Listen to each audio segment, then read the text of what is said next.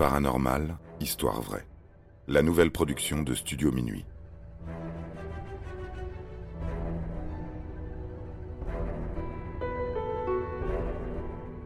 Les mystères de l'île de Pâques. L'île de Pâques est l'une des plus isolées au monde. Il n'y a rien à 3000 km à la ronde. D'origine volcanique, elle mesure 170 km. Son nom est associé à de monumentales têtes de pierre dressées, appelées Moai.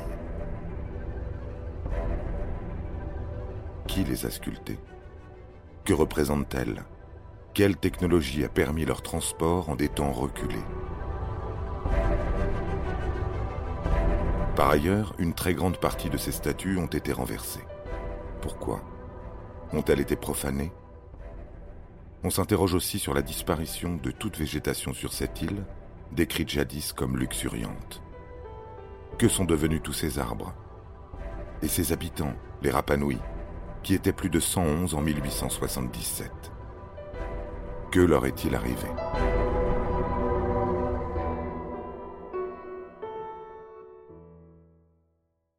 Depuis qu'ils l'ont découverte, les Européens ne cessent de s'interroger sur cette île, aujourd'hui chilienne. Les Moai, surtout, ont nourri l'imaginaire. Au XIXe siècle, l'écrivain Pierre Loti s'interrogeait.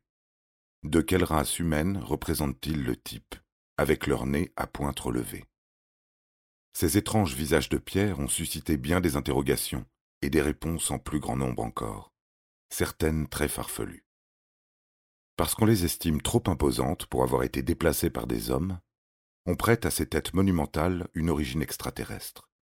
En 1965, Francis Mazière publie Fantastique île de Pâques.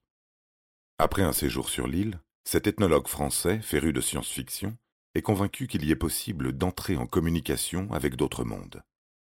Un très vieil indigène le lui aurait affirmé.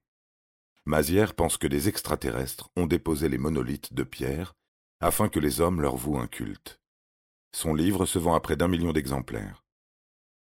Le journaliste Robert Charroux, dans son émission Le Club de l'insolite, diffuse très largement ses thèses et bien d'autres du même genre. Pour lui, les divinités des civilisations anciennes sont des envoyés de l'espace. Et les statues pascuanes seraient les monolithes géants captant les ondes maléfiques du monde. La preuve en est, selon Serge Hutin, adepte de la vulgarisation ésotérique, que les figures représentées par les statues géantes pascuanes sont des hommes dont le type physique ne correspond à aucune race humaine connue.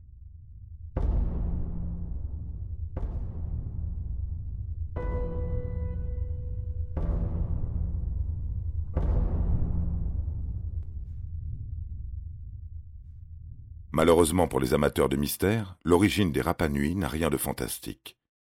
Les archéologues et les tests ADN prouvent que les premiers habitants de l'île de Pâques venaient de Polynésie des îles Marquises ou des Tuamotu. Une légende rapanouie explique d'ailleurs que Otumatua, un roi déchu, est venu s'installer sur l'île avec son épouse Avaraipuya et quelques hommes et femmes. Ces excellents marins se guidaient grâce aux étoiles et naviguaient à bord de catamarans. Ils se sont installés et ont prospéré, mais se sont retrouvés coupés du reste du monde pendant près de huit siècles. Il est aussi établi que les Rapa Nui se sont installés sur l'île de Pâques un peu avant l'an 1000 de notre ère. Les Moai sont donc beaucoup moins anciens qu'on a pu le fantasmer. Chez eux, en Polynésie, les Rapa Nui sculptaient des statuettes de bois qui représentaient des humains stylisés avec de très longues têtes. Comme il y avait moins de bois sur l'île de Pâques, ils ont taillé des Moai dans le tuf, la lave noire du Raraku, l'un des trois volcans de l'île mais seulement à partir du XIIIe siècle. On s'interroge cependant sur la fonction de ces statues géantes. Les Moai sont alignés le long des côtes, seuls leur visage et leur torse émergent du sol. Ils sont tournés vers l'intérieur des terres. Ils ont la tête surmontée d'une coiffe de tuf rouge. Leur dos porte des inscriptions aujourd'hui à moitié effacées. Leurs orbites étaient autrefois remplies de corail blanc. De la scorie, une roche volcanique, formaient leur iris et ils étaient coiffés de roches rouges. Ils ont l'air hiératiques et un peu sinistres aujourd'hui, mais ils étaient sans doute peints et ornés de plumes. Les Rapanui les appelaient Aringa Ora, ce qui signifie visage vivant des ancêtres. chaque statue représentait un ancêtre glorieux. Ainsi pouvaient-ils veiller sur leur clan.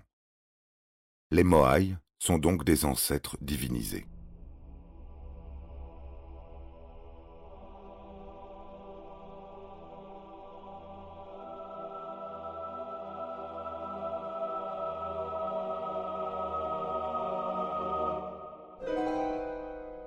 Les Moai, près d'un millier, se trouvent au centre de l'île, au cœur d'un volcan éteint. Si on ne voit que la gigantesque tête démesurée allongée des géants de pierre, leur corps existe et est en fait enterré dans le sol. Certains pèsent jusqu'à 70 tonnes. Ce sont des monolithes taillés à même la falaise, puis descendus dans la vallée. Certains pensent que les Rapanouis ont déplacé les statues en les tirant avec des cordes d'autres qu'ils fixaient les statues sur des brancards en bois qu'ils faisaient glisser sur des rondins. On a soupçonné ce second système de transport d'être l'une des causes d'un écocide, une catastrophe écologique. Quand les Polynésiens la découvrent, l'île est recouverte d'une forêt dense dont il ne reste rien aujourd'hui. Parce que les Rapanouis taillent de plus en plus de statues, ils ont besoin de plus en plus d'arbres pour les transporter. Ils coupent, donc, les palmiers qui jadis poussaient sur l'île. De même pour exercer l'agriculture et construire leurs maisons. Il faut déboiser pour cultiver. Les Pascuanes gèrent ainsi très mal leurs ressources naturelles, au point de tuer leur île.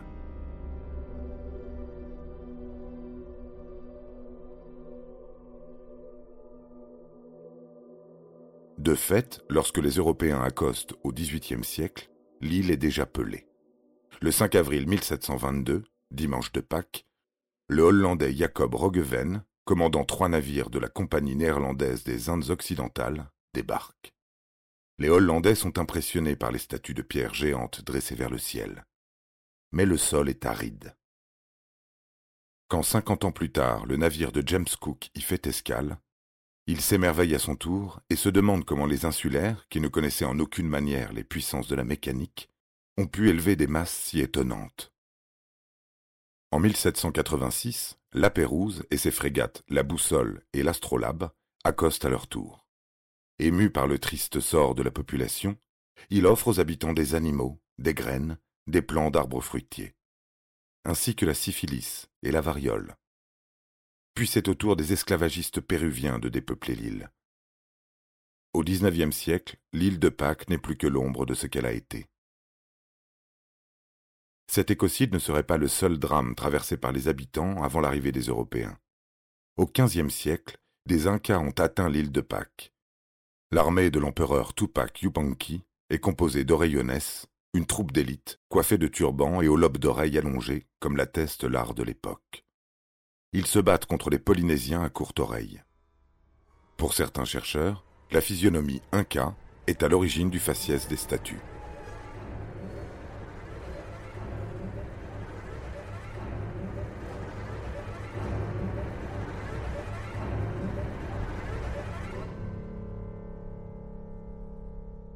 Raréfaction des ressources, guerre entre clans. Est-ce pour cela que les Rapanouis ont renversé leur statue géante? C'est un autre mystère de l'île, sujet à controverse. Certains évoquent une guerre civile, car le nombre d'habitants se multipliant, les clans auraient sculpté de plus en plus de statues. Les habitants se seraient alors livrés à une sorte de compétition. Il faut sculpter des statues toujours plus grandes et toujours plus belles pour montrer la valeur des ancêtres du clan ils se seraient battus, causant à nouveau de graves pertes. D'autres évoquent les conséquences de la catastrophe écologique accentuée par les effets d'El Niño, courant maritime qui perturbe le climat de la zone pacifique, en provoquant notamment des sécheresses redoutables. Les chercheurs pensent que l'arrivée des Européens au XVIIIe siècle a bouleversé en profondeur la perception du monde des Rapanouis. Eux, qui sur leur île se croyaient seuls au monde, ont découvert que l'univers était très vaste. Ce brusque changement cosmologique s'accompagne du constat que les ancêtres divinisés n'ont pas aidé à vaincre la sécheresse et les ennemis. Ils n'ont pas permis de préserver la nature. Peut-être les Rapanouis ont-ils perdu la foi et décidé de désacraliser leurs idoles en les couchant. Car les Moai ont été couchés, non pas abattus ou détruits. Ils ne présentent pas de cassure, aucune violence n'a donc été exercée sur eux, les Rapanouis les ont juste couchés, comme des héros fatigués.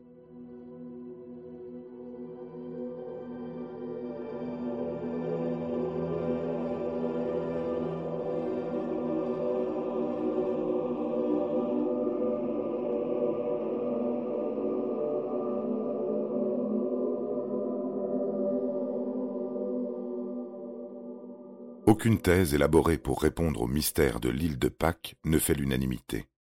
Chaque chercheur pense interpréter correctement les découvertes et analyse les plus récentes, mais bien des théories s'opposent.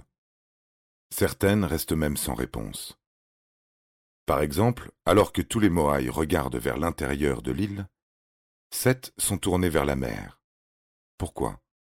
Certains pensent qu'ils représentent les sept éclaireurs qui ont guidé jadis Otumatois, le roi fondateur. Pour toujours il regarde la mer pour que le peuple Rapanui n'oublie pas d'où il vient. On peut aussi évoquer le rongo-rongo, un ensemble de signes qui semblent former un alphabet. Il présente l'aspect d'homoncules et d'animaux stylisés, parfois de plantes, souvent de formes géométriques ou fantastiques. En 1864, le missionnaire Eugène Hérault découvre des tablettes de bois recouvertes de cette écriture. À ce jour, personne n'a su les traduire. Encore une fois, faute de mieux, on fait appel à la légende pour expliquer ces tablettes qui auraient été apportées par le roi Otumatois, encore lui. On n'en a donc pas fini avec les mystères de l'île de Pâques. Chaque chercheur amène son lot de réponses plus ou moins ésotériques. Si la piste extraterrestre semble raisonnablement écartée, cette île si longtemps coupée du monde interroge toujours autant qu'elle charme. Les archéologues n'ont pour l'instant exploré qu'un cinquième de l'île. Le déchiffrement du Rongo-Rongo apportera peut-être un jour des réponses aux questions qui font encore débat. Ce serait sans doute un bien pour la connaissance, mais aussi un tort, car en ce monde de science et de progrès, nous avons besoin d'irrationnel pour nourrir nos rêves.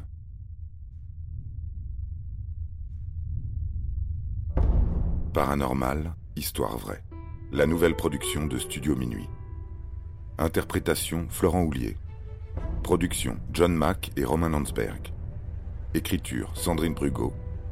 Montage Philippe Despiraux. Musique composée par David Rampillon.